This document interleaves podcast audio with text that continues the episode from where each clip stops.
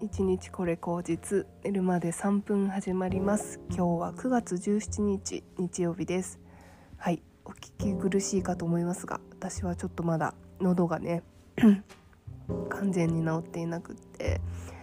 なかなかちょっとこう声をやられてしまうとあのポッドキャストも撮れなくって今日はでもなんとか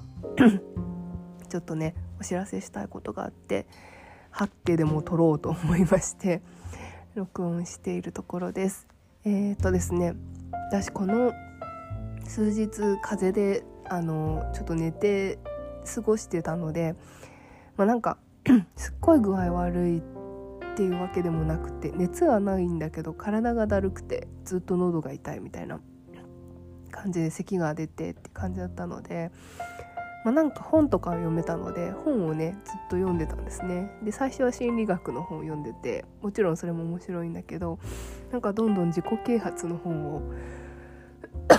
読み漁るようになったら面白くなってきてしまってですね。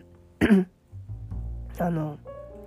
やっぱりちゃんと自分のやりたいことをやらなきゃなと思ってあのミッションビジョンバリューを自分で書いてみたりとかあとですねあの自分がねあの個人セッションみたいなコーチングと占いを掛け合わせたセッションみたいなのをやってるんですけどそれもなんかなんだろうなやりたいっていう意思表示をしたからには形にして伸ばしていくっていうことを、まあ、本気でやってみてないなというふうに思ったのであの記事を書いたりあのねあのアカウントを作って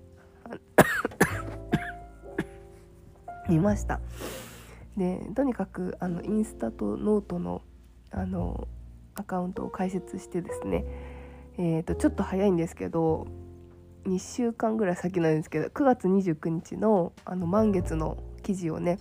あの書いてみました。で私は基本的にはあの毎日更新とかちょっと難しいので、えーと、新月と満月の、えー、記事を書いてんと、どんな傾向があるかっていうのとあと各星座さんごとの、えーと、傾向みたいなのをちょっとあの5行ぐらいでまとめたものを 書くことにしました。でですね、えー、まあちょっともう本当に全然何て言うんですか？あの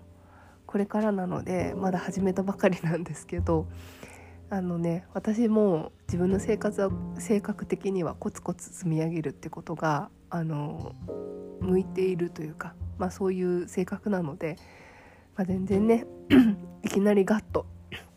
上がることはないと思うんですけれどもあの日々日々積み上げて記事読んでもらって共感してもらったりとかした中でこうセッションを受けてくださることをあの考えてもらえたらいいなというふうに思ったりしてるんですね。でもう一個やりたいことが Kindle 本を出したいんですね。すごい喉が血が出てきて痛いんですけどえっ、ー、とそれなんか普通の星読みの本っていうよりはなんか自分のエッセイみたいなのを足して、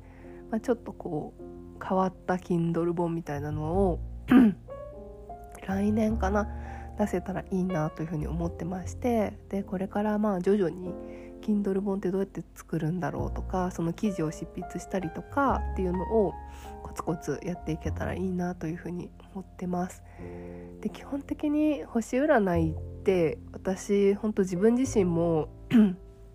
結構占いジャンキーになってそれですごい自分の行動を制限しちゃったりとかしてもったいないこともあったんですね。でそういうふうにはしたくなくってなるべくその人がこう今の自分をあの全部受け入れて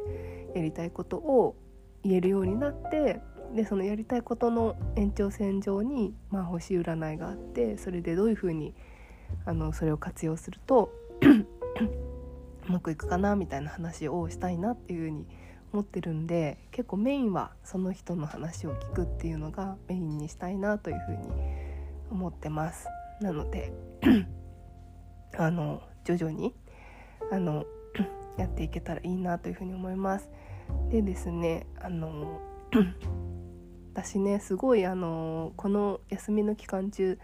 ね、喉を使えないしご飯もろくすっぽちょっと喉痛くて食べれなかったり食欲がなかったりとかしたので ずっとなんかこう見るか書くか聞くみたいなことに頼ってたんですね。で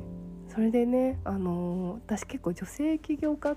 のキラキラしてる人たちがちょっと苦手であんまりなんかそういう人たちの話を聞いてなかったんですけど、まあ、なんとなくあの結構増えてきているので目には入っていてでその中でねあの小田切朝木さんっていう人があの結構中吊り広告とかにも出てて気になってなんか結構見たんですよ。そしたらねめっちゃ面白くてその人の YouTube をめっちゃ見まくりました。あのね私基本的にあの相談を聞く話、うん、とか大好きで相談とか質問とかのコーナー大好きであのジェーン・スーさんも大好きなんですけどジェーン・スーさんのラジオとポッドキャストとかでなんかこう相談のターンみたいなのをすごい聞くのが大好きで人生相談とかね。大好きででなんか小田切さんのあのそういう何て言うんですかね。ちゃん卒っていう本があってなんかちゃんとするを卒業しようみたいな感じの本なんですけど それのえっとそれに対して質問を受け付けてそれを YouTube とかインスタとかでライブ配信してるんですよね。でそれを過去文をすっごい聞いてめっちゃ面白いなこの人って思ったんですよ。しかもなんか言ってることがめちゃくちゃ芯を食っていてなんかあの私はすごい衝撃を受けました。あのね女性起業家をキラキラしてるで一括りにしちゃいけないなってすごく自分も反省したしうーんなんかやっぱりね言ってることがすごいいいことばっかりだったんですよね。例えば 小田切さんは何だろうな今までこう結構自分はちゃんとしなきゃモテないとかなんかお金が稼げないとかって思ってたけどそんなことはなくって、うんと、自分のなんかありのままであの入れるところを探しに行くっていうかそういう場所にいた方が絶対うまくいくし自分のやりたいことをやった方が絶対お金も稼げるしなんか伸びるよみたいなことを言っててでそれが、まあ、こうちょっと一言でまとめちゃうとちょっと軽く聞こえるんですけどめちゃくちゃね芯を食っているんですよ。是非ね聞いてもらいたいんですけどあとなんかご本人は もともとなんかこう転職歴8回とかで OL でお金がない中からこう上り詰めたみたいな 経歴がありましてでそこでなんかさぞねいろんなそのコミュニティとか勉強したのかって思ったんですけどなんかほとんどしてないと。ね、ただやったことは直感に従って自分ができないことをやめて自分がやりたいことだけにフォーカスしただけなんだっていう話ででもねすごいなっていうふうに思ったんですよね。でなんかめっちゃ素直でなんかそのままの方だからなんかうーん何て言うのかなちょっとこう高圧的な感じなのかなって外見と的から見てもねって思ってたんですけどすっごいなんか質問に対する答えがめっちゃ優しいんですよだからなんかねああ人間力があるんだなこの人ってってすごく思ったんですよね。あコミュニケーションの先輩達人としてもめちゃくちゃ参考になるしうんあとめっちゃ本読んでるなっていうのとかいろんな人に会ってるなっていうのをすごく感じるしすごく私は刺激を受けました。なので何て言うのかな。あのー、私結構なんか自分の気持ちに蓋をしていたなっていうのはすごくこうねその話を聞いてかあの反省して、まあ、まずなんかそのやれることとかやりたいことやりきらないと何も始まらないんだよなってことを改めて思ったので、まあ、今回こういうこうノート解説したりインスタグラムを